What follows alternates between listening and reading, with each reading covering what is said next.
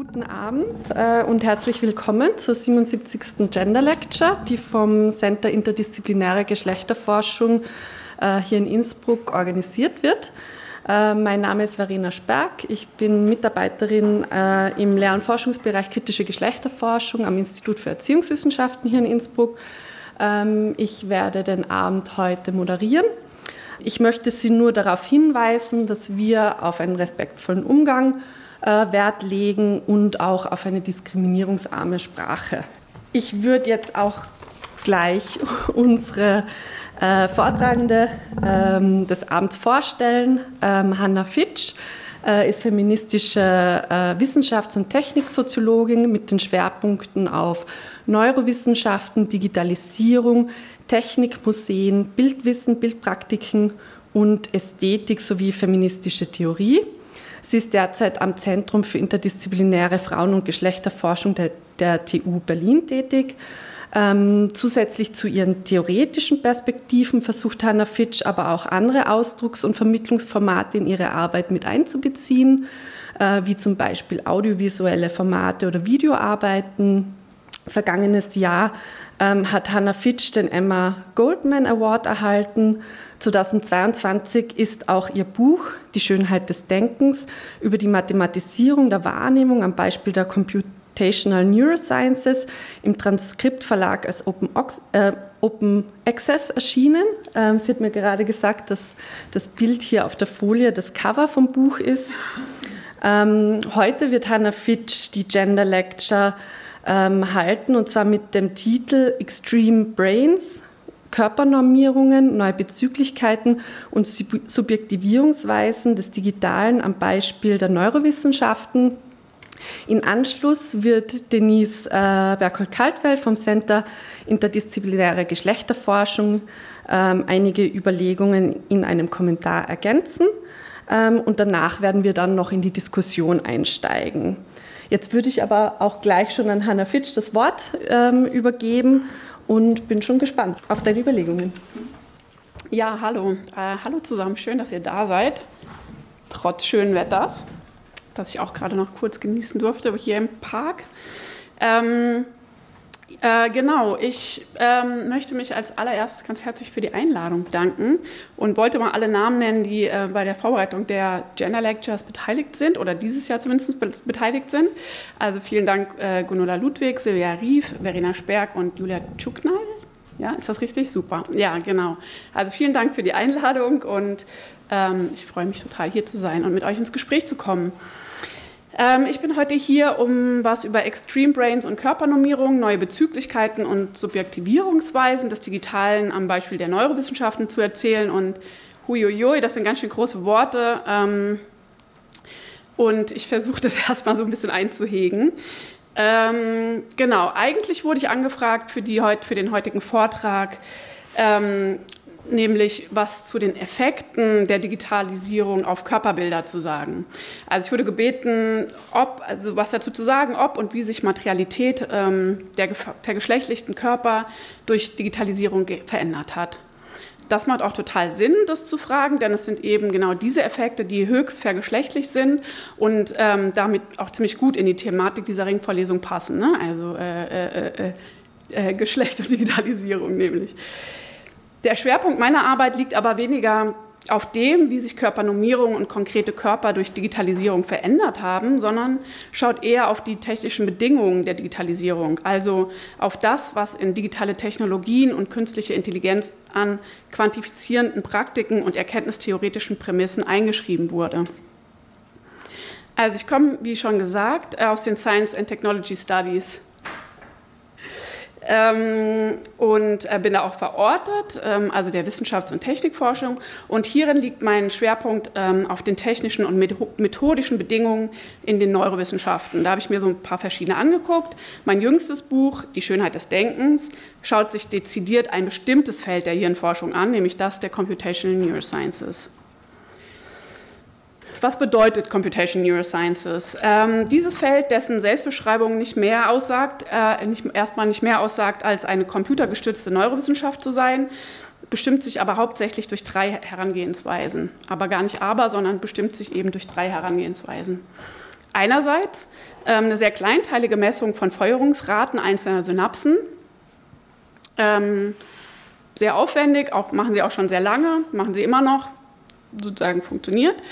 Andererseits mathematische Modelle eben aus diesen Feuerungsraten zu entwickeln, mit deren Hilfe diese berechnet werden und bestimmt werden können, um hieraus ihr Verhalten im Zusammenschluss mit anderen Synapsen vorhersagen zu können. Ähm, und hier kommt auch dann das Stichwort neuronale Netzwerke her. Also aus dem Verhalten einzelner Synapsen soll sozusagen deren Feuerungs- und Verhaltenswe äh, Feuerungsweisen, äh, Feuerungsverhaltensweisen äh, berechnet werden, wie sich diese einzelnen Synapsen zu einem Netzwerk zusammentun und sozusagen und wie sie feuern, um dann sozusagen äh, kognitive Prozesse des Gehirns hervorzubringen. Und drittens sind die Computation Neurosciences das Feld, in der die Modelle künstlicher neuronaler Netzwerke entwickelt wurden und immer noch werden und von denen bestimmte Modelle zu dem wurden, was wir heute als künstliche Intelligenz kennen, was wir heute als künstliche Intelligenz kennen. Historisch gesehen wurde das alles erst mit dem Aufkommen von Computern möglich, die diese mathematischen Modelle und künstlichen neuronalen Netzwerke, die am Ende, nicht, am Ende nichts anderes sind als Algorithmen, überhaupt berechnen konnten. Das Gehirn, was heute untersucht wird, und als Ergebnis davon, das, was wir als künstliche Intelligenz kennzeichnen, ist somit das Ergebnis jahrhundertelanger Formalisierungsschritte, die einerseits darin bestanden, die Komplexität des menschlichen Gehirns zu reduzieren und andererseits berechenbar zu machen. Das Gehirn wurde hierfür zunächst als Organ, das vermessen werden kann, konzipiert, in der Hoffnung, den Menschen und seine Verhaltensweisen besser zu verstehen. Mm, in, dieser, in, der, in den Neurowissenschaften oder in der Hirnforschung gab es lange eine Aufteilung zwischen Gehirn und Geist oder von Mind and Brain. Ähm, und diese waren in unterschiedlichen Bereichen der wissenschaftlichen Analyse zugeteilt. In der neueren Hirnforschung gibt es diese klare Unterscheidung aber nicht mehr, ähm, also oder nicht mehr so deutlich. Klar ist, dass die Materialität des Gehirns und seine zerebralen Strukturen, chemische und biologische Vorgänge alles hervorbringen, was den Menschen ausmacht. Also das Denken, Wahrnehmen, Lernen, Fühlen etc. Der Mensch ist sein Gehirn, allein durch unser Gehirn können wir zum Subjekt werden. Die Neurowissenschaften sind demnach schon immer eng mit Vorstellungen von Subjekten und Subjektivierungsweisen verknüpft. Was man kennt aus der Hirnforschung sind, sind rassifizierte und als weiblich klassifizierte Gehirne, die als kleiner und weniger intelligent konzipiert waren. Ähm, als also männliche Gehirne, die als weniger emotional und nicht bilateral, sondern lateral organisiert waren und so weiter und so fort. Das sind sozusagen eher, also auch wenn wir sie immer noch irgendwie wiederfinden, aber sind eher historische Modelle des Gehirns. Heute gibt es die Vorstellung von algorithmischen und vorhersagenden Gehirnen, also von äh, die sozusagen auch das Extreme Male Brain hervorbringen, ähm, der Unterscheidung von IQ und EQ, also Intelligenzquotienten und emotionale Intelligenzquotienten, Unmengen an Studien, die entweder den Unterschied von Männern und Frauengehirnen nachweisen sollen oder gerne mit weiteren hochproblematischen Unmengen an Studien zu Transgehirnen, quasi, die quasi als Kontrollgruppe dienen. Versuche, ähm, anhand gesammelter Gehirnmuster das Gehirn von Pädophilen zu klassifizieren und so weiter. Also im Neoliberalismus folgt das Subjekt mehr denn je den Zuschreibungen seines kategorisierten und klassifizierten Gehirns.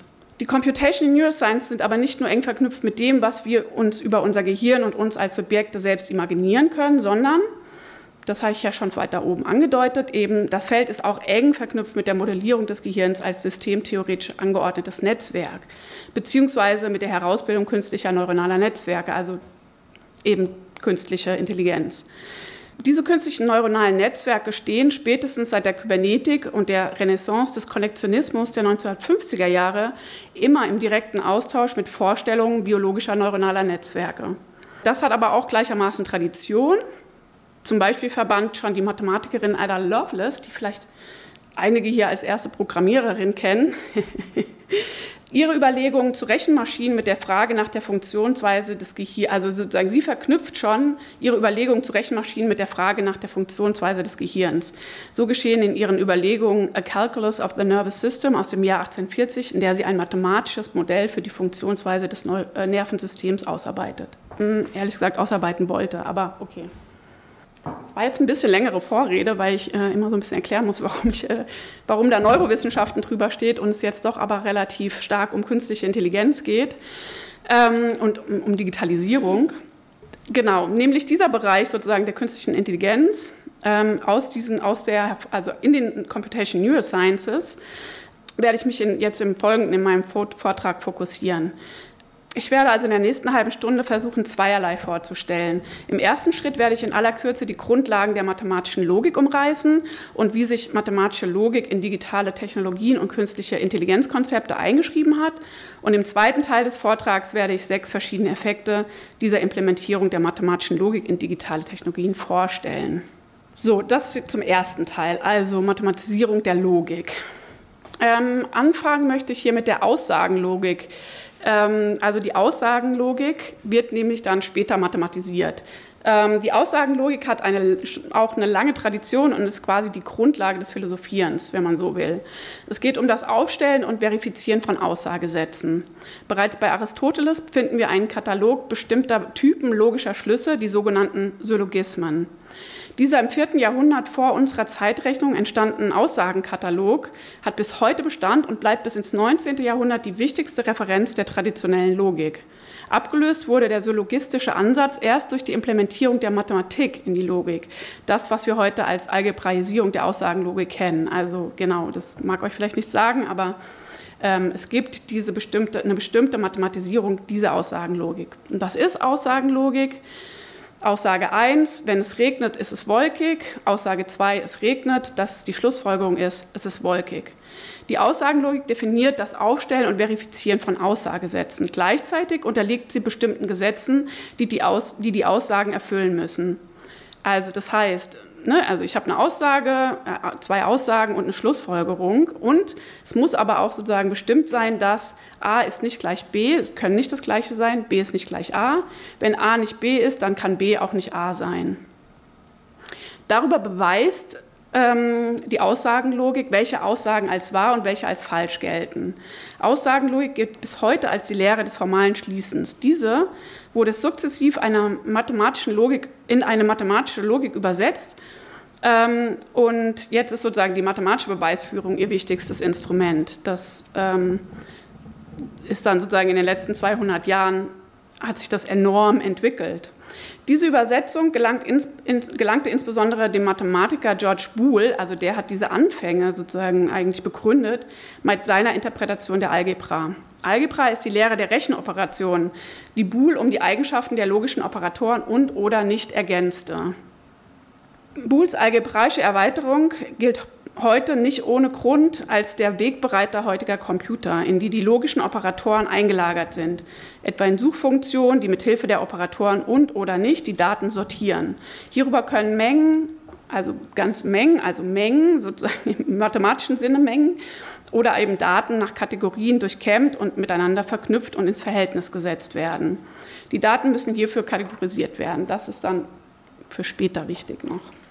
Um diese mathematische Logik in operative Maschinen, ähm, also in Rechenmaschinen und spätere Computer zu übersetzen, braucht es zweierlei. Das bereits im 17. Jahrhundert von Leibniz entwickelte Binärsystem, also alle geraden Zahlen können durch 0 und 1 ausgedrückt werden. Das ist sozusagen die Sprache des Computers.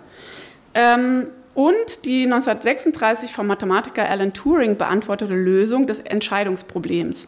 Alle Fragen oder Entscheidungen, die ein Algorithmus in einen Computer berechnen soll, müssen mit Ja oder Nein beantwortbar sein. Und diese Antworten seien mit 0 oder 1 anzugeben.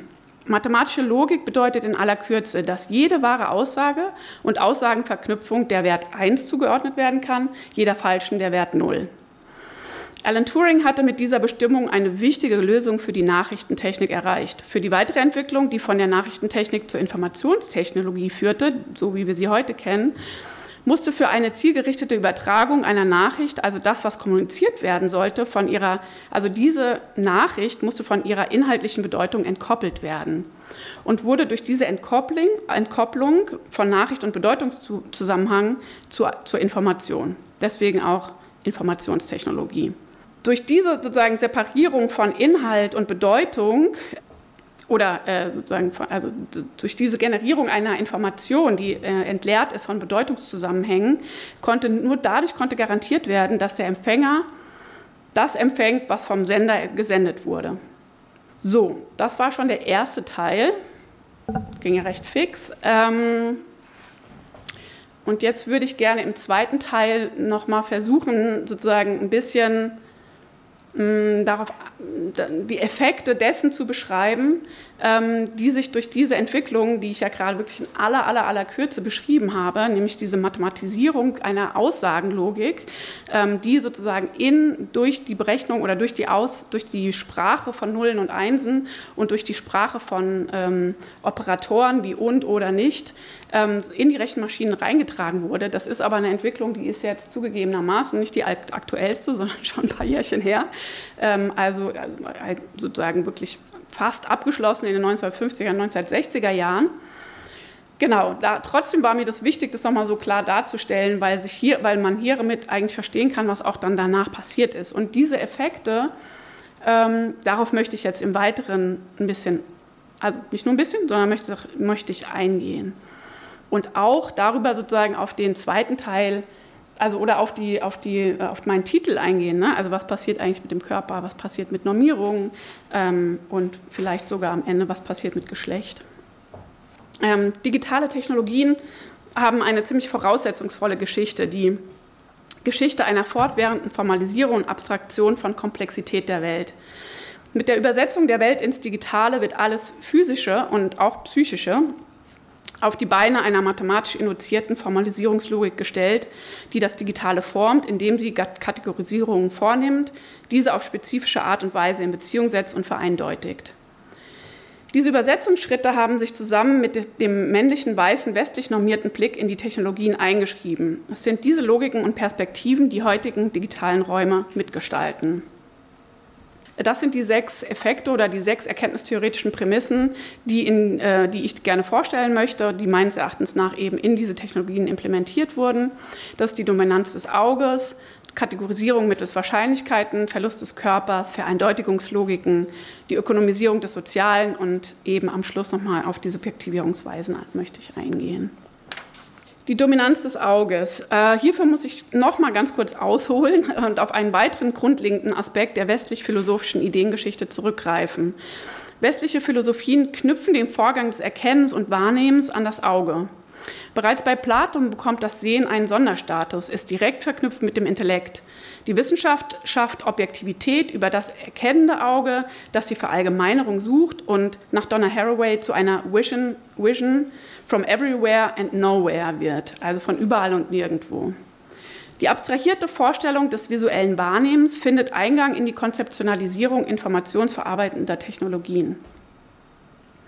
Der Sehsinn wird zum Instrument des vermeintlich objektiven Wissenschaftlers, der das Universum, die Natur, den fremden Kontinent Frau, also in den Worten von Freud, oder fremde Kolonien entdeckt, erforscht und verobjektiviert, der mithilfe seiner Vermessungstechnologien universal angelegtes Wissen über individuelle Subjekte generiert. Das schreibt sich digitalen Kommunikationstechnologien in denen fort. Diese uralte erkenntnistheoretische Tradition wird direkt in die Wahrnehmungsmodelle der Computational Neurosciences eingeschrieben. Der wichtigste Vertreter ist hier David Marr. Marr legt in seinem 1982 herausgegebenen Buch Vision, a Computational Investigation into the Human Representation and Processing of Visual Information. Hier setzt er, also in diesem Buch setzt er Sehen als schrittweise Verarbeitung von Informationen fest. Vision is therefore first and foremost an information processing task. Ähm, und Ma ist sozusagen auch der Erste, äh, der versucht, dass ähm, dies, diesen, diesen, diese, die, diese Erkenntnis oder diese, diese, An, also, oder diese Annahme, dass sozusagen Vision ein den, den äh, Verarbeitungsprozess von Informationen begründet, setzt er in Computermodelle um.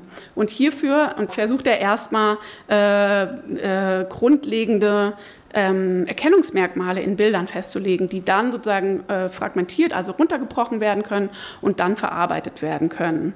Genau, also er zeigt in seinen Überlegungen, dass die, vor allen Dingen die menschliche Wahrnehmung von Objekten auf eine bestimmte Art und Weise fun funktioniert. Und er legt fest zum Beispiel, dass Formkonturen, Oberflächentextur, Richtungsselektivität, scheinbare Bewegung, Schattierung, Glanz, Helligkeit und Farbe und so weiter und so fort wichtig sind für die Übersetzung von Bildern in die Informationsverarbeitung, entweder im Gehirn oder im Rechner eben. Dieses wahrnehmungstheoretische Konzept hatte einen riesigen Einfluss auf die Modelle der Informationsprozessierung in den Computerwissenschaften. Man könnte sagen, sie stand Pate für jede operative Verarbeitung von Informationen. Auch wenn es in den Algorithmen der Sprache der Informatik und in dessen Modellen keine Bilder erstmal gibt, so lässt sich der konzeptionelle Ursprung der Informationsverarbeitung digitaler Technologien auf eine Betonung von Oberflächen, ähm, die Bilderkennung erschaffen, wie wir sie auch heute noch kennen. Und hiermit auch sozusagen die Dominanz des Auges in die, ähm, für die Informationsprozessierung festgelegt. Kategorisierung mittels Wahrscheinlichkeiten. Das, was ich im ersten Teil und wie schon angekündigt, also oder wie schon gesagt, also sehr, sehr äh, verkürzten ersten Teil als Mathematisierung der Aussagenlogik beschrieben habe, muss an dieser Stelle um einen weiteren wichtigen Aspekt ergänzt werden. Denn um in Rechenmaschinen künstliche Intelligenz zu etablieren, braucht es eine weitere wichtige mathematische Implementierung nämlich die Wahrscheinlichkeitstheorie, also das Rechnen mit Wahrscheinlichkeiten. Die durch die thermodynamischen Gesetze in der Physik ausgelöste Revolution, nicht mehr nur lineare, sondern auch nicht lineare Prozesse und Bewe äh, Bewegungen berechnen zu können, wird über die Berechnung von Wahrscheinlichkeiten auch in die Computertechnik getragen. Erst mit dieser Neuerung können künstliche neuronale Netzwerke entstehen. Ähm, diese sind nicht zufällig nach den neuronalen Verzweigungen im Gehirn benannt. Diese sind nicht zufällig danach benannt, aber sie haben eigentlich relativ wenig mit ihnen zu tun. Was macht die systemtheoretischen Netzwerkmodelle so erfolgreich? Ähm, mit der KI ähm, kamen in den 1950er Jahren neue Möglichkeiten der Komplexitätsberechnung in die Rechenmaschine. Die gestellten Fragen, die maschinell operiert werden sollen, müssen nun nicht mehr wie noch bei Turing allein mit Ja oder Nein beantwortbar sein, sondern mögliche Fragen können nun mit einem Wahrscheinlichkeitswert angegeben werden, also mit einem Zahlenwert, der angibt, wie wahrscheinlich ein Ereignis eintritt oder eben nicht. Wahrscheinlichkeit wird graduell angegeben zwischen den Werten 0 und 1. Ein Wahrscheinlichkeitswert, der näher bei der 1 liegt, geht von geht von einer großen Wahrscheinlichkeit aus. Ein Wahrscheinlichkeitswert, der näher bei der Null ist, ist unwahrscheinlich. Berechnet werden die Wahrscheinlichkeiten aus den Daten, die man gesammelt hat, oder aus den Mittelwerten, die in die Berechnung eingeschrieben wurden. Für die Gesichtserkennung auf Bildern funktioniert das zum Beispiel daran, dass anhand anderer Bilder die Gesichter markiert werden, also Abstand der Augenbrauen, Abstand der Nasenlöcher etc. Diese Daten werden gemittelt und einer Kategorie zugeordnet, Mann, Frau etc. Das heißt, die gemittelten Werte der als männlich getagten Gesichter auf den Abbildungen werden nun bei der Gesichtserkennung auf die Markierungen gelegt und berechnet, wie wahrscheinlich es ist, dass es sich dabei um einen Mann handelt. Mit der gestiegenen Computerrechenleistung konnten zwar binäre Schemata aufgegeben werden, also die reine Nullen- und Einsen-Logik, ähm, was aber nicht aufgegeben werden konnte, ist die Logik der Kategorisierung. Denn klar, die Kategorien können um ein Vielfaches ergänzt werden. Die Kategorien ähm, Mann und Frau können um andere Kategorien wie divers, non-binary ergänzt werden, solange die Erken Erkennungsmerkmale klar quantifizierbar sind.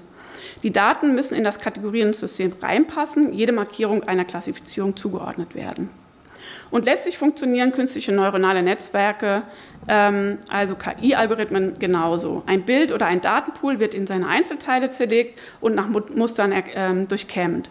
Aus einer Vielzahl an möglichen Interpretationen, ähm, was auf den Bildern zu sehen ist, sieben sie die unwahrscheinlichsten aus und in der nächsten Ebene wieder welche und so weiter und so fort. Algorithmen sind super Mustererkenner und als solche auch nicht zu unterschätzen. Aber am Schluss kann immer nur ein bereits klassifiziertes Objekt oder Subjekt identifiziert werden. Daraus ergibt sich drittens der Verlust des Körpers.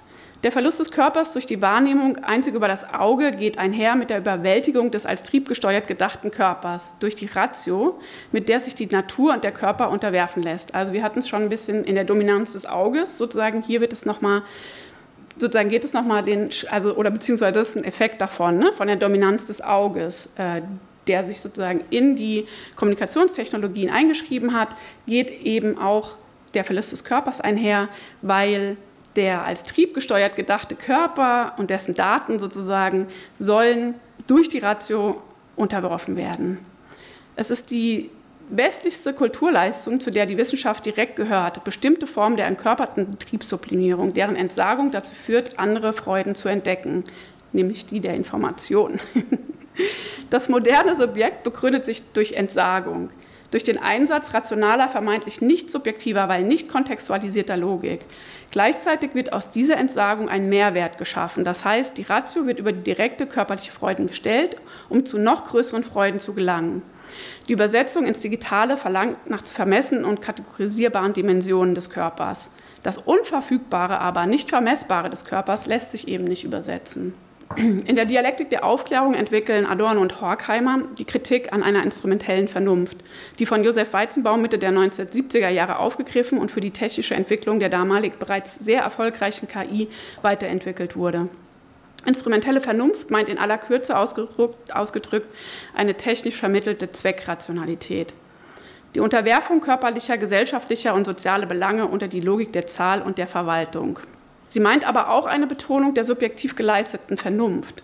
Denn die instrumentelle Vernunft ist der ähm, subjektiven Vernunft zugehörig, da die Berechnung von Wahrscheinlichkeiten das Subjekt dazu befähigt, für einen gegebenen Zweck die richtigen Mittel zu wählen. Gleichzeitig entstehen daraus neue technische und ökonomische Anliegen, die zu autonomen Weisheiten werden, sich verselbstständigen und über menschliche Selbsterhaltungszwecke erheben. Durch die Bereitstellung dieser technischen Mittel, wie wir sie heute haben, haben, verliert menschliche Vernunft die Kompetenz, andere Zwecke als die seiner Selbsterhaltung anzuerkennen, was wiederum keine rationale Wahl mehr zulässt und die Vielfalt möglicher Zwecke nicht mehr mit einbezieht. Also das ist sozusagen der Effekt der instrumentellen Vernunft. Auf der Körperebene lässt sich sagen, dass, äh, die, die, dass sozusagen die Kommunikationstechnologien oder sozusagen die, die, ähm, diese Idee der instrumentellen Vernunft oder die Unterwerfung körper, körperlicher Belange unter die Logik der Zahl oder der Statistik ähm, hier noch, also sozusagen in den letzten Jahren noch mal auf die Spitze getrieben wurde, ähm, da wir sozusagen selber unsere Daten mittlerweile sammeln können und äh, uns selbst die ganze Zeit sozusagen nicht nur quantifizieren, sondern auch vergleichen mit den gemittelten Daten anderer Menschen, also mit unserem Handy, Pulsmesser, Apple-Uhr und so weiter und so fort. Und es gibt mittlerweile sehr, sehr viele Untersuchungen, Studien dazu, unter anderem mit RadfahrerInnen, die zeigen, dass die Technologien, die sie dabei unterstützen sollen, eigentlich ihre Trainingsergebnisse zu verbessern, das eigene Körpergefühl ablösen. Also dem eigenen Körpereindruck wird weniger vertraut als den Angaben auf dem Pulsmesser.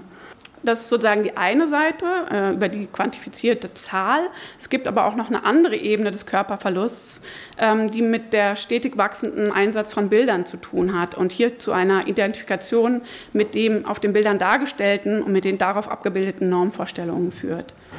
Bilder haben also eine fundamentale Bedeutung in den, also Bilder haben eine fundamentale Bedeutung in den digitalen Technologien sind aber, also sozusagen nicht wie in den Kommunikationstechnologien angedacht, eigentlich als Umrisse von Objekten, um sie als Prozess verarbeiten zu können, gedacht, sondern für Menschen sind Bilder natürlich mehr als reine Informationen. Bilder beinhalten vielschichtige Bedeutungsebenen, Rahmungen, Setzungen, historische Referenzen etc.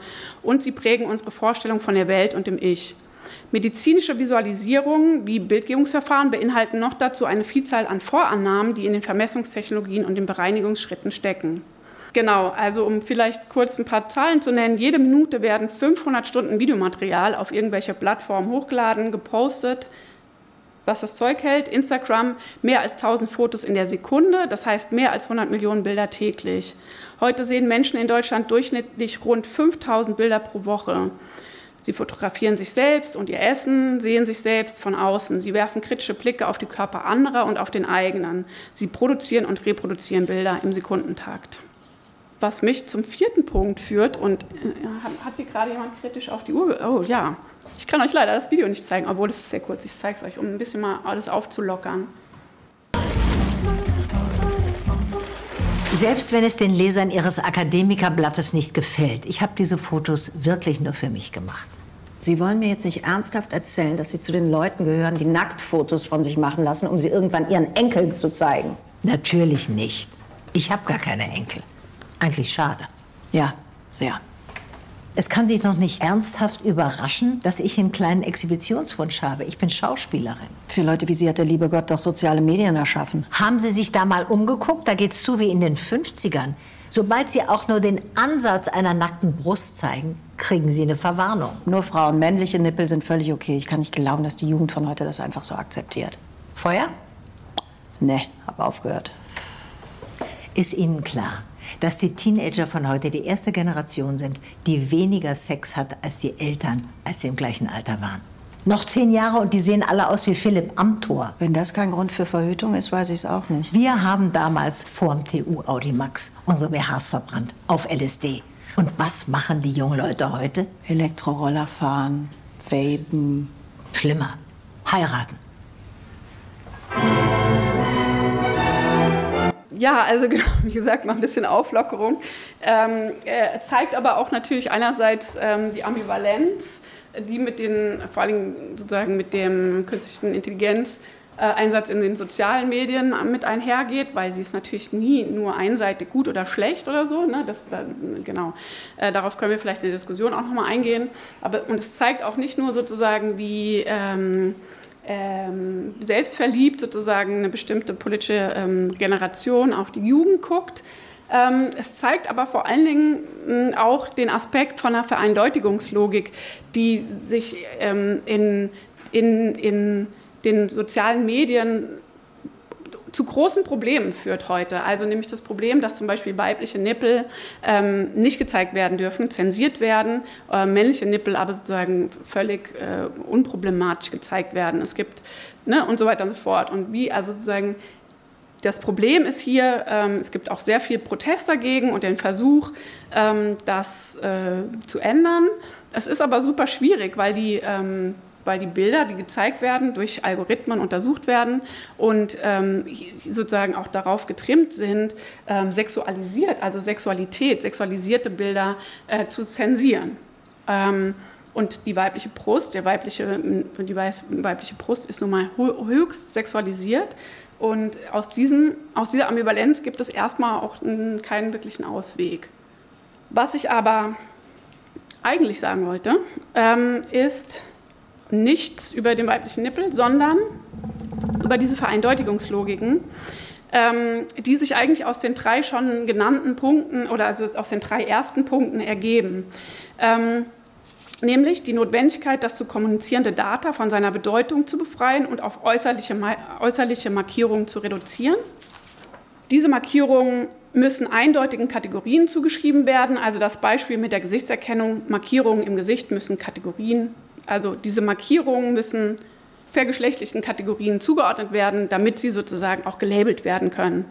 Ähm, oder auch, ja gut, hier könnte auch der weibliche Nippel natürlich wieder rein, auch diese Bilder müssen sozusagen markiert werden. Ähm, und mit dieser Zuschreibung werden die Merkmale vereindeutigt. Sie sind eindeutig männlich, weiblich etc. Auch wenn die Anzahl der Kategorien durch schnellere Prozessoren und vor allem schnellere Algorithmen stark angewachsen ist, braucht jede Kategorie Markierung, anhand derer sie erkannt werden kann. Ähm, drittens findet eine Vereindeutung auch über den Verlust des eigenen Körperempfindens statt. Ähm, an dessen Stelle treten visuelle Inszenierungen und Erfahrungen äh, von Erfahrungen im digitalen Raum.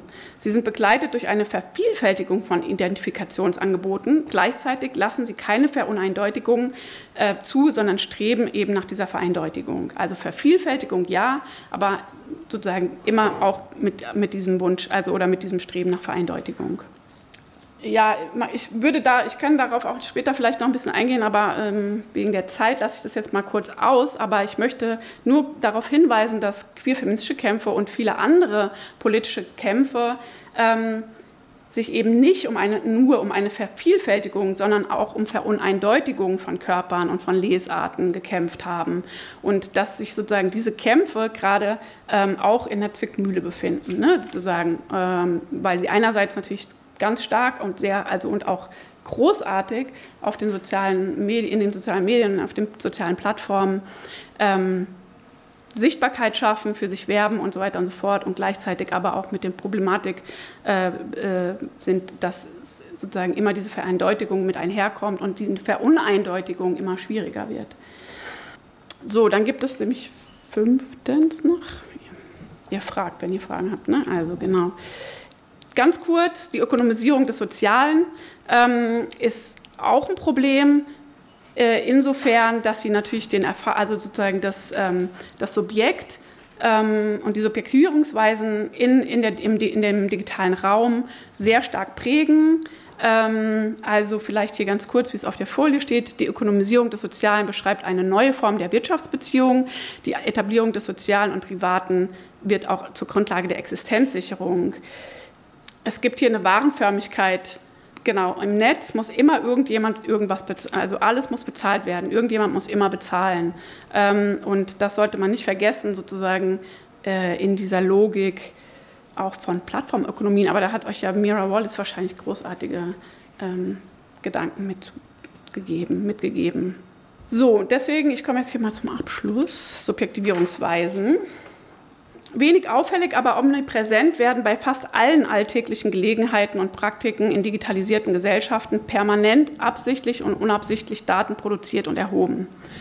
Ähm, Technologien, zu denen soziale Medien, Biometrie oder Surveillance-Anwendungen oder Health-Apps gehören, sind die Rahmungen, in denen Identifikationsangebote gemacht, Appelle an Normalität oder Abweichung vorgenommen werden und Subjektivierungen stattfinden. Das qualitativ neue technisch aufgestellte Subjektivierungsweisen liegt in einer Neuanordnung des Subjekts und einer Überbetonung des Subjektiven. Das hatte ich ja weiter oben schon versucht, mit dem Begriff der instrumentellen Vernunft einzuführen. Durch die massenhafte Ansammlung vermeintlich individualisierter Daten verändert sich das Verhältnis von Daten und verkörperten Subjekten, womit spezifische Vergeschlechtlichungen, Rassifizierungs-, Begehrens-, Cis-Heteronormalisierungs- und Subjektivierungsformen einhergehen. Aber erst durch ihre spezifische Abstraktion können Subjekte in Datenflüsse algorithmisch nutzbar gemacht werden.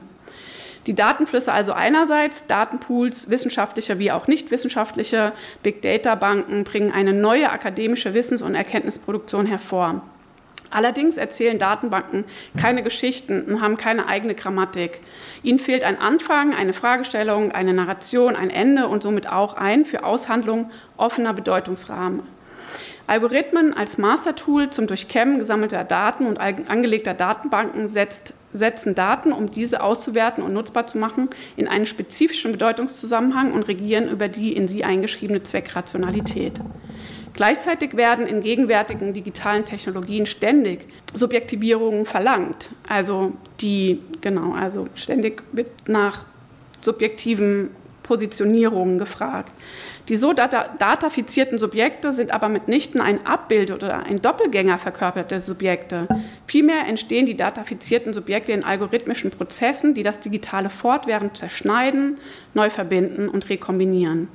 Sie können, aber müssen keineswegs eine Referenz auf ein konkretes verkörpertes Subjekt implizieren und können ebenso zum Beispiel in Form eines Profils oder einer Risikokalkulation auf verkörperte Subjekte projiziert werden. In dieser algorithmischen Logik werden Daten, Information und Wissen zunehmend in eins gesetzt und Wahrheit nicht mehr als materiell diskursiv produziert wahrgenommen, sondern als direkt und absolut objektiv aus den Datenströmen ableitbar angesehen.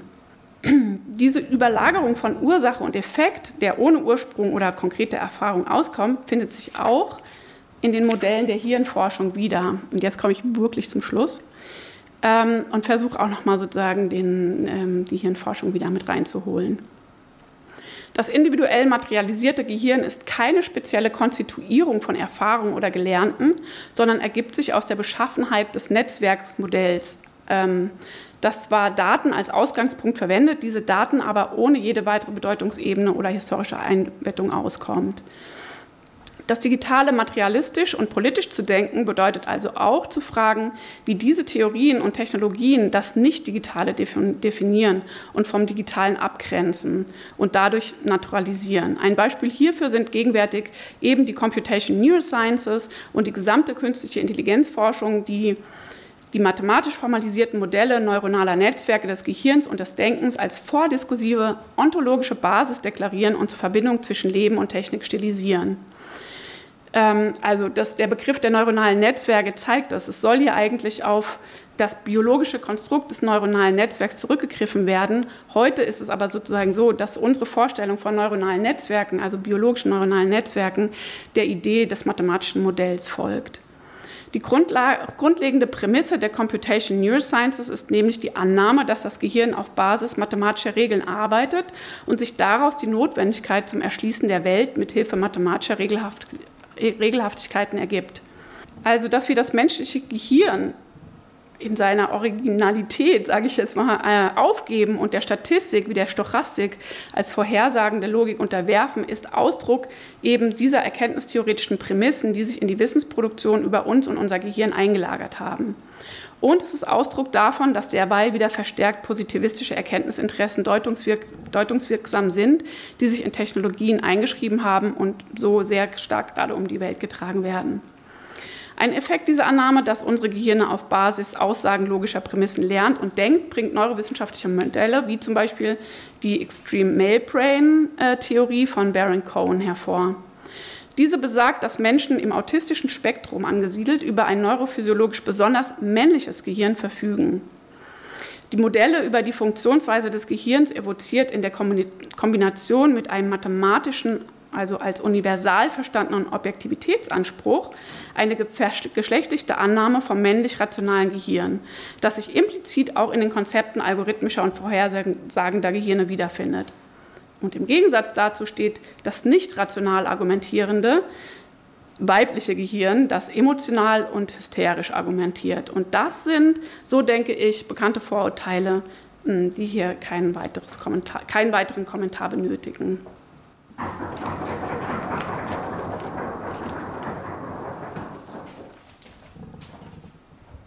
Vielen Dank für den spannenden Vortrag. Ähm, vielleicht magst du dich gleich hierher setzen und äh, ich stelle unsere zweite Vortragende vor. Ähm, Denise Bergholt-Caldwell ähm, ist seit äh, 2022 äh, Mitarbeiterin am Center Interdisziplinäre Geschlechterforschung hier in Innsbruck. Ähm, sie ist Erziehungswissenschaftlerin und arbeitet in den Bereichen Black Studies, schwarze feministische De-, Post- und antikoloniale Theorien ähm, du arbeitest auch zu Theorien der politischen Bildung und der Bewegungsforschung, zu Dimensionen von Care als die koloniale Praxis. Und momentan setzt du dich ähm, auch insbesondere mit Subjektivierung auseinander, auf die du ja jetzt auch schon am Ende äh, eingegangen bist. Du hast mir auch zwei Texte äh, geschickt, die demnächst erscheinen, genau eben zu diesem Thema auch Subjektivierung. Ähm, zum einen äh, afropessimistische Perspektiven auf schwarze Nichtsubjekte ähm, und zum anderen gemeinsam mit Gundula Ludwig auch ein Text, ähm, der heißt Der Staat in den Körpern, der Körper im Staat, Staats- und körpertheoretische Perspektiven auf negative Subjektivierung, Ausbeutung und Bionekropolitik. Ähm, ich freue mich jetzt auf deinen Kommentar zu, äh, zur heutigen Gender Lecture von ähm, Hannah Fitch ähm, und würde jetzt auch gleich das Wort an dich weitergeben. Ja, vielen Dank, Verena, für die nette Ankündigung. Doch so lange. Ich habe eher doch gesagt, nein. Ich habe auch von hinten gewunken, nein. Naja, okay. Ähm, genau. Ja, danke, Hanna für den tollen Vortrag. Ich habe irgendwie äh, sehr fleißig mitgeschrieben, weil also in den feministischen STS kenne ich mich wirklich überhaupt nicht so aus und zwar wirklich so was voll Neues nochmal irgendwie sowas zu hören. Genau und äh, gleichzeitig auch erschreckend, ähm, mit was du dann geendet bist, nämlich das, was äh, dann wieder als, keine Ahnung, chaotisch, überbordend, nicht rational und so weiter gefasst wird, ist dann irgendwie das Weib, also das sogenannte weibliche Gehirn. Naja, genau. Mein Vortrag oder beziehungsweise mein Kommentar, den ich wirklich auch sehr kurz gefasst habe, ähm, geht jetzt nochmal sozusagen, nimmt das Ganze nochmal mit in eine andere Richtung, in eine andere Denkrichtung und das können wir nachher zusammen diskutieren oder es auch lassen. Genau. Mal schauen. genau. Also, mh, mm, Genau, diese interessante Zusammenführung von mathematischem Denken, Entkörperung und, voll, und nachfolgenden Vereindeutigungen finde ich äh, besonders interessant, Hanna, die du beschrieben hast. Besonders eben die Frage der Entkörperlichung in den Daten, weil auf einer mathematischen Logik aufbauend, finde ich, gelinde gesagt, beängstigend. Ich habe mir dann gedacht, vielleicht gibt es uns irgendwann dann gar nicht mehr nur noch Avatare in einer digitalen Welt, weil Körper sind nicht mehr so angesagt, weil die sind nicht so berechenbar.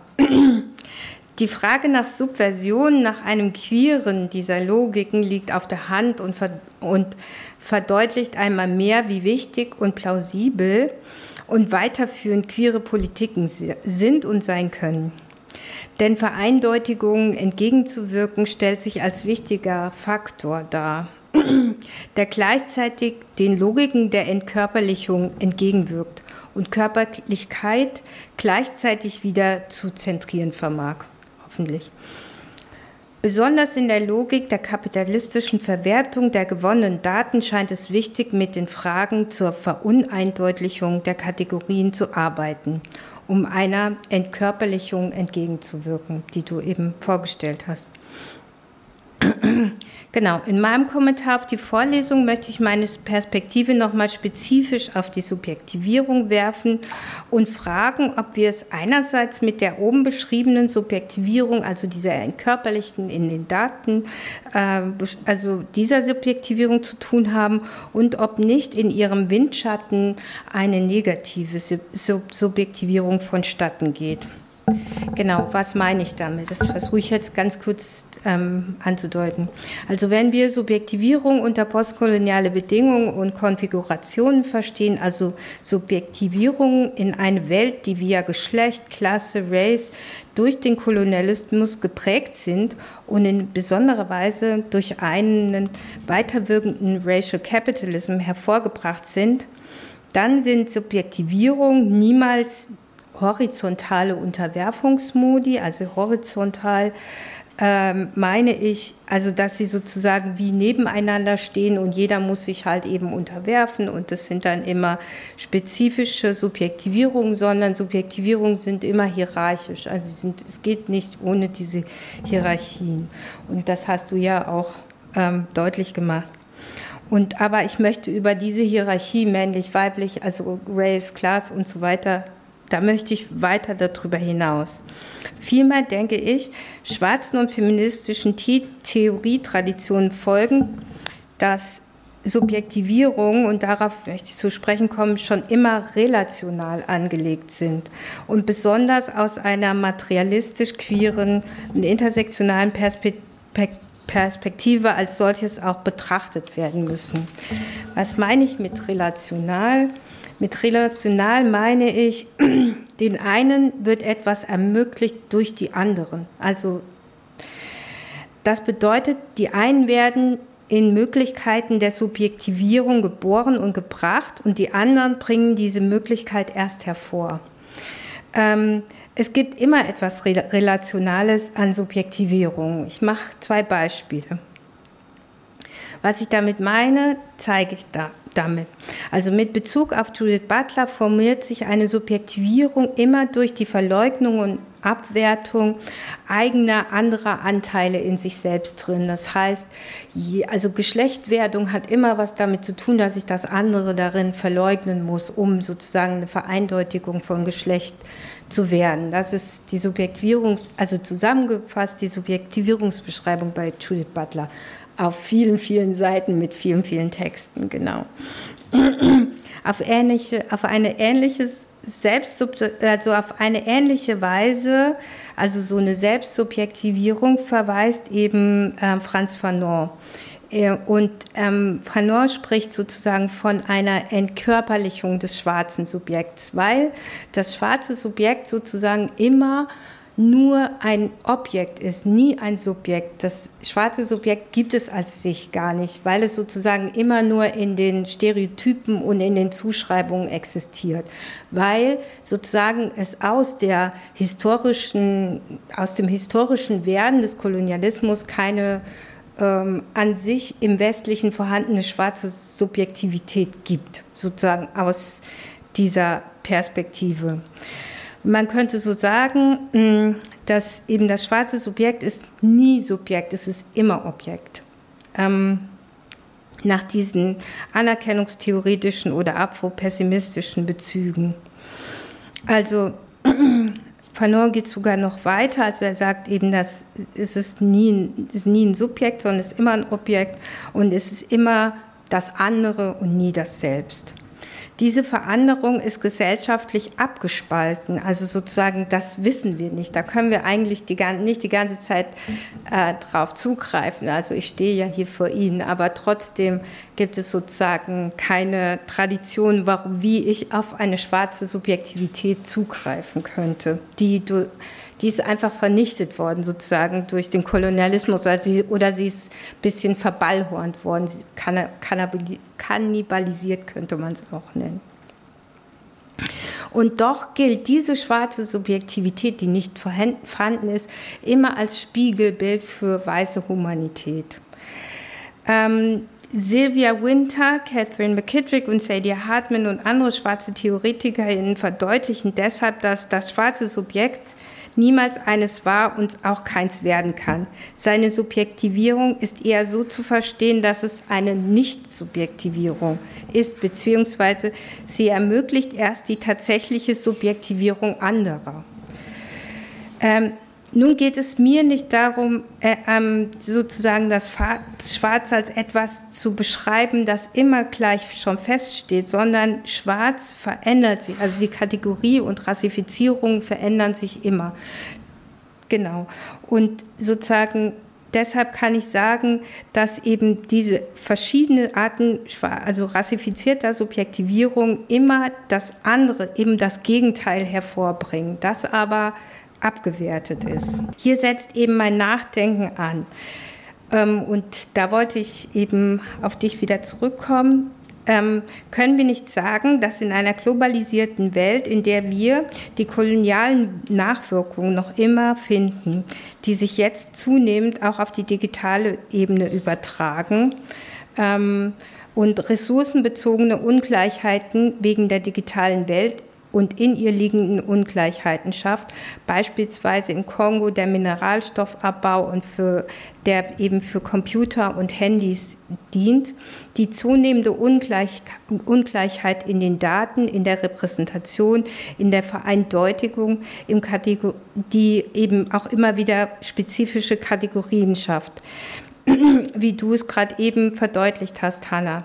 Kann es sein, dass aber eben relational zu diesen Online-Subjektivierungen oder digitalen Subjektivierungen etwas vonstatten geht, nämlich eine, also etwas, das sozusagen dazu beiträgt, diese Ressource erst hervorzubringen, diese Ressource Internet oder diese Ressourcen, die ich sozusagen für das Online-Gehen immer wieder brauche, erst hervorzubringen und die gleichsam wie edem schwarze Subjekte sozusagen ähm, in der Ausbeutungslogik uns helfen, sozusagen in diesem digitalen Online-Format irgendwie auf eine Art und Weise vorhanden zu sein.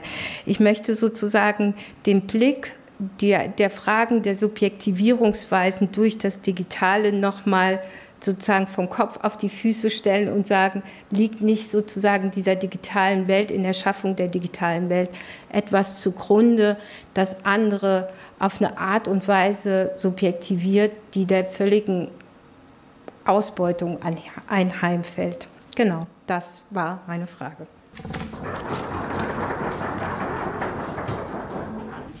Äh, Hanna, vielleicht magst du gleich aufs Kommentar reagieren? Ich würde versuchen, einmal kurz zu antworten auf, deine, ähm, auf deinen Kommentar, auf deinen hervorragenden Kommentar, für den ich mich sehr, sehr bedanken möchte und ähm, auf den ich auch ein bisschen spekuliert habe, dass du den ähm, genau in dieser, ähm, mit diesem Schwerpunkt auch nochmal ähm, äh, noch hier reinbringst in die Diskussion. Also ich, ich glaube, ich habe deine allerletzte Frage nicht so ganz verstanden sozusagen. Also habe ich das sozusagen, es könnte das auch ein, ein, Vorteil sein, dass es sozusagen sowas wie eine digitale Subjektivierung gibt, weil jetzt sozusagen auch die Menschen subjektiviert werden, die uns diese digitale, digitale Welt ermöglichen oder genau das Gegenteil sozusagen, dass hier wieder ähm, Subjektivierungen stattfinden von Subjekten, die ähm, in dem digitalen Raum, die sozusagen aber an der Herstellung des digitalen Raums noch nicht mal beteiligt sind. Das habe ich nicht so ganz verstanden. Vielleicht kannst du gleich noch mal kurz darauf eingehen. Auf jeden Fall ähm, finde, finde ich deinen Kommentar auch deswegen so wichtig, weil er sich auch übertragen lässt sozusagen in, dies, also in diesem Gedanken an, ja, also mh, was findet hier eigentlich statt in oder was ist sozusagen eine neue Ebene auch in den, diesen Subjektivierungen und Deswegen habe ich ja auch so versucht, so lange auszuholen mit, der, mit den Philosophietraditionen, um hier nochmal deutlich zu machen, dass das ja, sind keine neuen ja, äh, Logiken, die hier zutage gefördert wurden, aber sie haben sich eben sozusagen auf eine ganz bestimmte Art und Weise nochmal äh, spezifi spezifiziert. Ne? Also so der, also die Theoriegeschichte, die Ideengeschichte der Philosophie ist eben genau damit verknüpft, äh, bestimmte Subjekte auszuschließen, lange Zeit Frauen genauso wie rassifizierte Menschen und so weiter und so fort. Die Neurowissenschaften, by the way, auch, indem sie sozusagen diesen, diese, die, den, den, die, diese Idee des, ähm, der Intelligenz als oberste Priorität oder die Größe des Gehirns und so weiter und so fort als äh, oberste Priorität gesetzt haben, um etwas über Menschen aussagen zu können.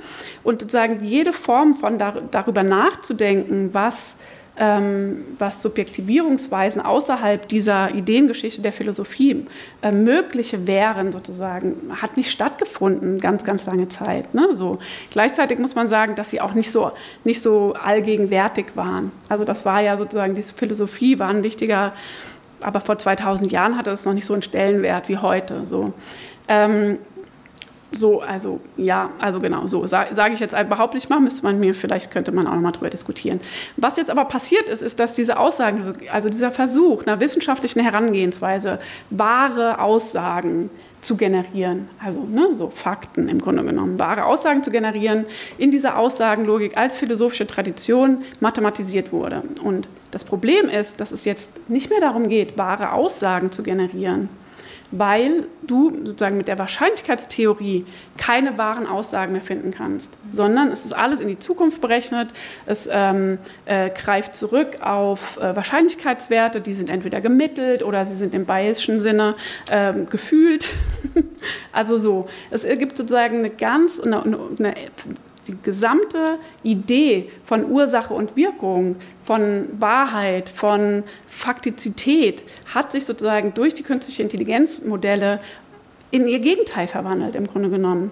Also wirklich so. Ähm, und ich glaube hier, ich glaube, das ist auch nochmal wichtig, ähm, darüber nachzudenken, was das für heutige Subjektivierung bedeutet, weil sie eben genau das bedeuten, dass die Daten, die wir in den letzten 2000 Jahren gesammelt haben, die krass rassifiziert, sexistisch, äh, ableistisch und so weiter und so fort sind und vor allem klassistisch ohne Ende, so, ähm, eins zu eins in diese, äh, auch also sozusagen in unsere heutige Wissensproduktion einfließen, mit sozusagen als Daten, als Daten äh, und nicht mehr als kontextabhängige ähm, Erfahrungswerte oder äh, sozusagen Werte, in denen sozusagen auch Menschen einer bestimmten Gruppe, Kategorie zugehörig unterschiedliche Erfahrungen gemacht haben können, sondern die Kategorisierung verfügt darüber, wer zu welcher Gruppe gehört und auch darüber, welche Erfahrungen gemacht werden sollten, so, ne? in ihrer Rückübertragung, Rückprojektion dann wieder auf das Subjekt.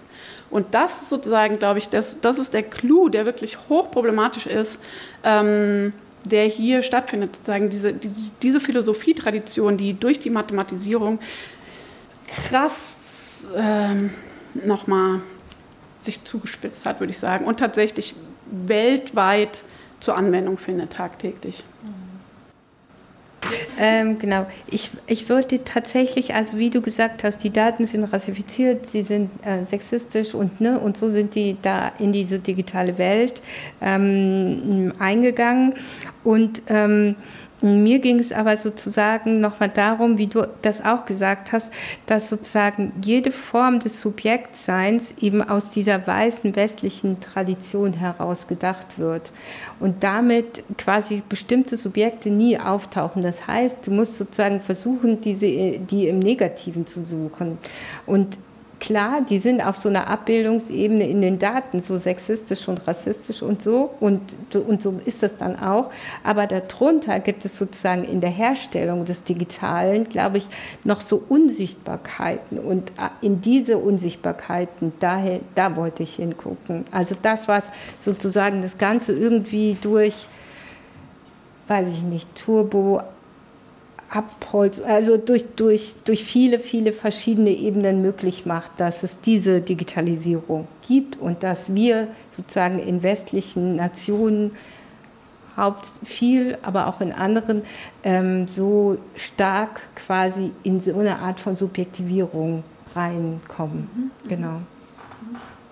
Okay, super, vielen Dank. Ähm, dann würde ich mich jetzt an dieser Stelle bei den ZuhörerInnen äh, auf Freirad äh, verabschieden, damit wir hier noch in die Diskussion gehen können.